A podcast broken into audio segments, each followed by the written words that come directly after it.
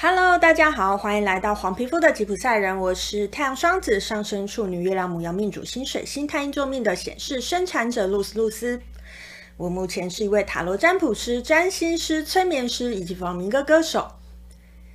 今天不跟大家聊命理，今天不跟大家聊玛雅，我们今天来聊聊怎么准备国家考试。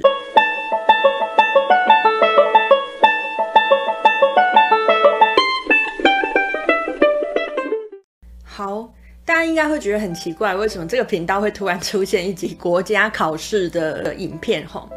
其实啊，是那一天我在滑 YouTube 的时候，YouTube 就突然推荐给我一个影片，是有关如何准备国家考试的。那呃，如果有在 follow 我的朋友啊，应该会知道我以前是公务人员嘛，那我当然是通过呃正式的国家考试进去呃政府机关工作的嘛。那你知道，就是点了一集之后，演算法它就会开始一直推荐给你一样的内容嘛。那我看了好几集之后呢，那我就想说，哎，其实我准备的方法好像跟呃目前看得到的影片有一点不同，所以我就想说，哎，我好像也可以再来录一集这个影片，然后来跟大家分享一下我当时是怎么样准备这个国家考试的哈。好。既然我说了我的准备方法跟呃我目前看到的有关国家考试准备影片很不一样，所以我必须要讲一个前提。我觉得每个人适合的方法不一样，而我准备的方法比较适合呢，诶，你可能没有钱去补习班、冲刺班去准备国家考试，那或者是你自评你没有办法接受补习班那种高压的环境来准备考试。其实我当时就是因为这样，所以我没有去补习班。第二点，你其实有平日白天的时间可以准备考试，然后你是全职或半全职的考生，我其实觉得都可以。那如果呢，你是符合以上我提到的特性，我相信今天这支影片会对你蛮有帮助的吼。呃，接下来我就来分享我当年，我当初是怎么样准备国家考试的。好，首先跟大家分享一下我的背景嘛。那我自己呢，大学的时候我是念土木系，然后后来我专攻的是交通这个领域。所以那时候啊，我在决定要考高普考的时候，我就想说，我要考跟我的专业相关的，这样可能会相对比较容易一点嘛。那当然啦，因为我是工程背景，第一个就会想到说，哎，那我是不是应该要考技术类组？那以我的背景来讲，技术类组我可以考土木类组，我也可以考交通技术类组。可是那时候我思考啊，其实老实说，我自己在学习的期间，我的我的成绩不是特别好啦。我考技术类组也未必真的那么有竞争力，而且再加上有很多科目其实是我自己在学校的时候没有修过的。那因为我知道我自己呃没有要去补习班嘛，所以我就决定我要放弃技术类组。虽然技术类组的录取率比较高。所以我后来就选择了我要考交通行政这个类组，这样子。然后那时候啊，因为我是算半全职准备，所谓的半全职准备就是我没有正职工作，但是我有在接打工的工作，比如说像家教这种类型的工作，或者是零工啦。就是如果大家对于我到底那一段时间做过什么奇特工作有兴趣的话，也可以在下面留言告诉我，之后可能再录一集跟大家分享吧。我那时候是半全职准备，所以我知道我自己没有办法靠这样子就一直一直准备下去，准备到直到我考上嘛，所以我有给自己定了一个一年的时间，在这一年里面，我就是。以这个方式半全职的方式去准备。那如果我没有考上的话，一年时间过去之后，我就要去找工作。那看是我要放弃考公职，或者是我要兼职准备。我有给自己这这个一年的期限的话，那，我就觉得那我要好好利用这一年，所以我就不是只准备最后的那一个高普考的考试。那在前面相关的考科没有差异太多的考试，我通通都有去考，包含了呃地方特考。然后桃园捷运的考试、台北捷运的考试、国营企业的考试，还有铁路特考，我通通都有去考。你决定了你的考科之后，你可以去看一下有其他的国家考试啊，或者是像公营事业的考试啊，它应该是很多类科是有重叠的。那如果不会影响到你最主要的目标，其实我会觉得。你就算把它当成是练笔，你把它当成是一个备案，你也可以多多去考一些考试啦。其实会让自己处在那个更好的考试状态，这样子。好，那接下来我们要进入正题了。呃，我其实觉得准备考试很重要的是，你要先认识自己，你要先知道自己是怎么样的人。其实我真的觉得这件事情很重要。如果你有一直在 follow 我的频道，你应该会发现我在讲命理议题的时候，我也常常在讲我们要认识自己。其实，在考试的时候也是一样。所以，认识自己这件事情真的是，我觉得不管是在各个层面，它都是一件非常重要的事情。所谓的认识自己呢，其实就是找到最适合自己读书的方式，齁。那什么意思呢？在这边我再分成三点跟大家分享。那时候我是先先去自评自己的状态。其实我知道我自己在学习的历程当中，我是一个非常需要上课的人，我很需要听老师讲。我我其实是那种，如果我有认真上课，那我回家复习其实需要稍微回忆起来就好了，我不需要再花更多时间。所以我知道我自己非常需要听课。然后我如果自己读的话，就是可能需要花两倍、三倍的时间，因为我知道我自己是这种人，所以我知道听课对我来讲很重要。可是大家还记得我前面讲吗？我的这个方法其实是适合给你没有预算，或者是你没有打算要补习的人。所以我当时没有补习，那我要怎么样做到这件事情呢？那我举个例子好了，因为我刚才前面有提到嘛，我考了非常多的国家考试，在那一年里面，那有一些科目是我之前在学校完全没碰过的，比如说法律类的，有一科叫民法，哇，那时候想说我要准备民法，怎么可能？我民法的基础是零呢，我什么都不懂。就是完全没有读过民法，而且民法又是一个知识含量很高的一个学科嘛，它并不是说哦，你稍微理解一个点，你就可以读懂。所以我那时候就在想说啊，那民法我要怎么准备？我那时候做法呢，就是在我呃所在地的周围的所有的大学，我都把它搜寻出来。然后大学不是一定会有课表嘛，那我就开始去搜寻有没有老师在。接下来这段时间有教，比如说什么民法一呀、民法初级呀、之类的，反正就是入门的嘛。那我就去搜寻，哎，我找到了有几个地方对我来讲，这个时间是可以配合，然后我可以去上课的这个老师之后，大家还是要有礼貌啦。我先写了 email 给这些老师，就询问他说有没有机会，有没有可能去他的课堂上旁听。那时候我非常感谢，呃，一位师大的老师呢，他就是跟我说。好，他他愿意提供给我这样子的机会，那当然他也有说，只要不要影响到本来上课学生的权益就好嘛。既然我们是旁听的，就就自己知道要要让座给本来是在那堂课的同学嘛。我就在课堂上面旁听，那我旁听了一个学期之后呢，诶，大概我的民法的概念就有了。第二个部分呢，是你认清自己是属于哪一种类的人，齁。到我自己是念理工的嘛，所以我知道我的理解力比我的记忆力好非常多，所以我就会尽可能把所有的学科都把它转化成可以用理解的。有一些学科看起来就是要要背诵的，比如说铁路特考有一个考科叫做铁路法，这个听起来就是一个背诵的考科嘛。你如果可以把整个铁路法背起来，那当然就是 OK 啊。可是对我来讲很困难，所以。我当时就是把这个考科当成需要理解的来来读。那怎么样把一个法律的考科当成理解的来读呢？我就是一条一条去看法条，去理解每个法条背后的逻辑。那如果这个法条背后的逻辑跟我本来的认知是一样的，那我就不用特别记它。如果跟我本来认知不一样的话呢，我就会把它记录下来。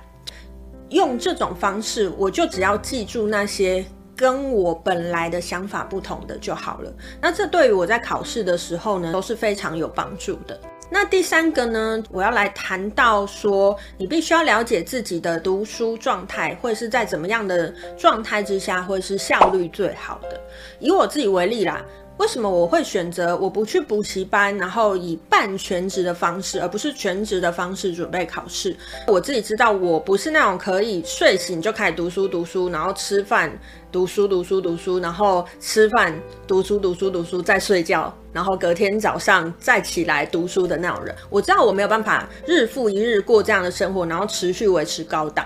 那既然我知道我是这样，我就必须要。给自己一些放风时间。其实我的放风时间是会让我在读书的时候更有效率的。其实我觉得在准备国考的考生啊，呃，尤其准备很多年，会给自己非常非常大的压力。有时候适度的放松，其实是会对于呃，准备考试的效率是有提升的。那我那时候就就想说，那既然我有要放空放松的时间，那不如我把那些时间拿去工作，这样，所以我就成为了一个半全职考生。那顺便在这边也跟他讲了，那些我想要放风的时间，除了拿去打工之外，我也有拿去学其他才艺啦。就那时候我还是有在学弗朗明哥。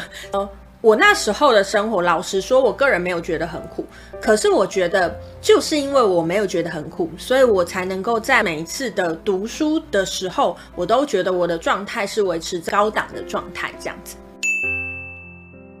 我有提到，我这个影片比较适合这些我们没有要去补习班的同学。那既然我们没有要去补习班，我的资源要从哪里找？在国考里面，时事题一定会一直出现在逐年的这个考科后。那我要怎么知道时事题是什么？有些人一定会跟你说，比如说要看新闻什么什么。我觉得看新闻很好，但是我跟大家分享，我那时候没有在看新闻。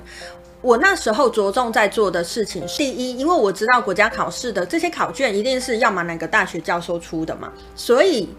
你就可以去一些会有很多大学教授出没的地方，比如说，因为我自己准备的是交通行政的考科，所以我要去搜寻这一年里面各大研讨会，你都要去参加。那尤其是在各大研讨会开始的时候，一定会有一个大家共聚一堂，我们来讲一下，呃，过去一年呢、在在我们这个这个领域里面有什么大大的事情，或者是有什么大变革，那个部分是我觉得大家一定要去听的，因为你听完那个课。你一定就会知道哦。现在，比如说像我，我考交通行政，我知道现在的交通人都在想什么，他们的目光都在哪一边，那我自然就会知道，诶，考科可能会往什么方向去找，而且还有另外一个利多是，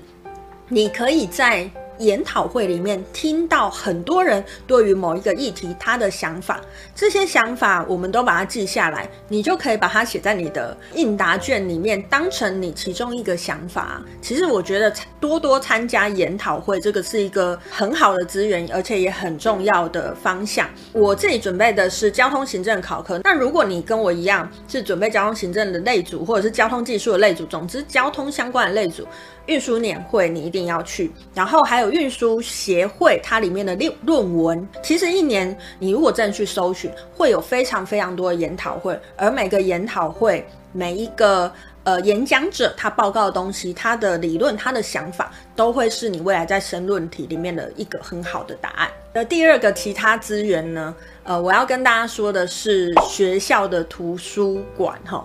如果有个考科，你觉得它非常大，你不知道从何准备起，或者是你必须要从零准备。那面对这样的考科，我自己的做法是，我就会去图书馆里面，那我就找那个考科的书，我就把这几本先逐步的稍微翻过一遍。诶，我稍微看一下哪一本书我比较读得下去，我就会专攻那一本书，然后我把那一本书从头到尾好好的读一读，别的书我就不管了。那可能你会觉得说啊，会不会这本书就没有讲到什么什么东西？但我必须要跟大家说，尤其是在这种比较浩瀚无垠的考科啊，或者是呃你掌握度没有那么高的考科啊，掌握住那些基本概念是更重要的事情。所以你只要选一本你读得进去、你啃得下去的书，然后好好的把它研读完，其实我觉得就 OK 了。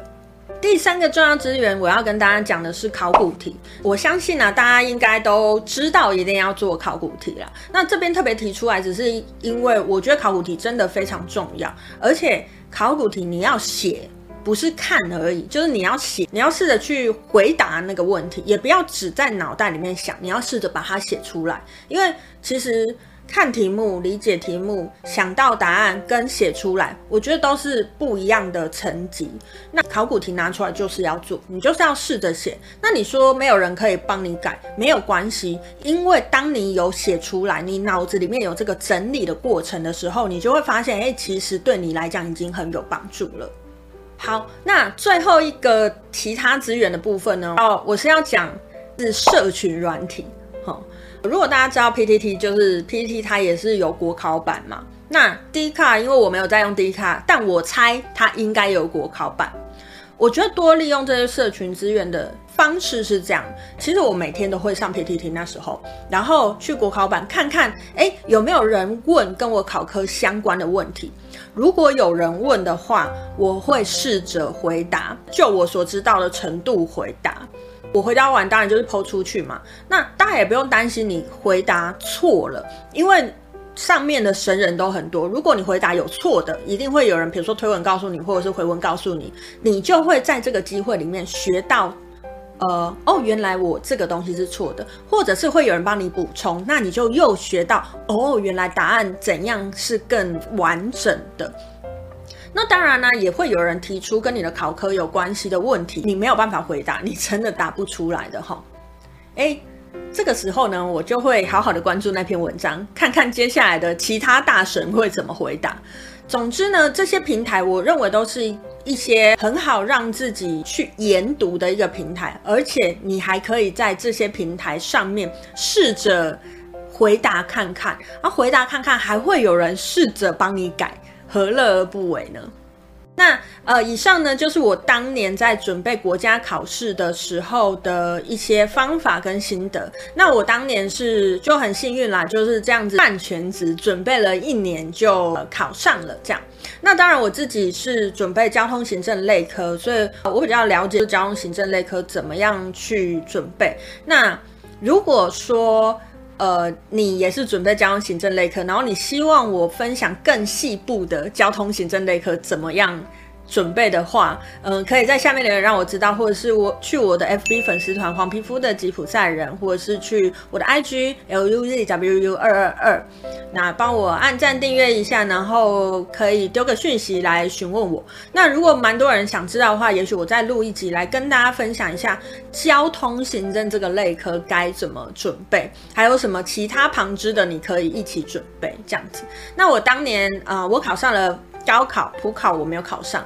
然后我考上了铁路特考，考上了桃园捷运公司。那这就是我准备了一年，最后有成功的部分。这样，所以喽，大家大家听我这样讲也知道嘛，其实我也失败了很多，只是我也有一些是成功的嘛。所以呃，都要鼓励各个考生啦，就是你不要因为一次没考上就非常的气馁。你永远还有下一次的考试啊，而且考试也不是人生的全部嘛，不要把自己所有的人生的成败都放在你到底有没有考上这样子。那今天就跟大家分享到这边，虽然呢，在这个频道出现这一集实在是有点突兀，可是我就觉得，既然我也有一些资源可以跟大家分享，就借由这个方式来跟大家分享一下哈。好。那喜欢我的影片呢，都欢迎大家帮我按赞、订阅、加分享，并且开启小铃铛，才不会错过我的上片通知哦。好，我接下来还是会继续做跟命理跟玛雅相关的影片。那如果是类似像这种考试的影片、国考的影片，如果你还有好奇的话，哎，欢迎在下面留言让我知道，那我都可以再做影片跟大家分享。大家知道，我现在是一个自由工工作者，也就是我是从正式公务员离职。所以我也在想，说我是不是要再录一支影片来跟大家分享一下我为什么会从公务员离职。如果大家对这个议题也有兴趣呢，也欢迎用各种管道让我知道，然后让我可以再继续做下一集。那今天就跟大家分享到这边，我是露丝露丝，我们下次见喽，拜拜。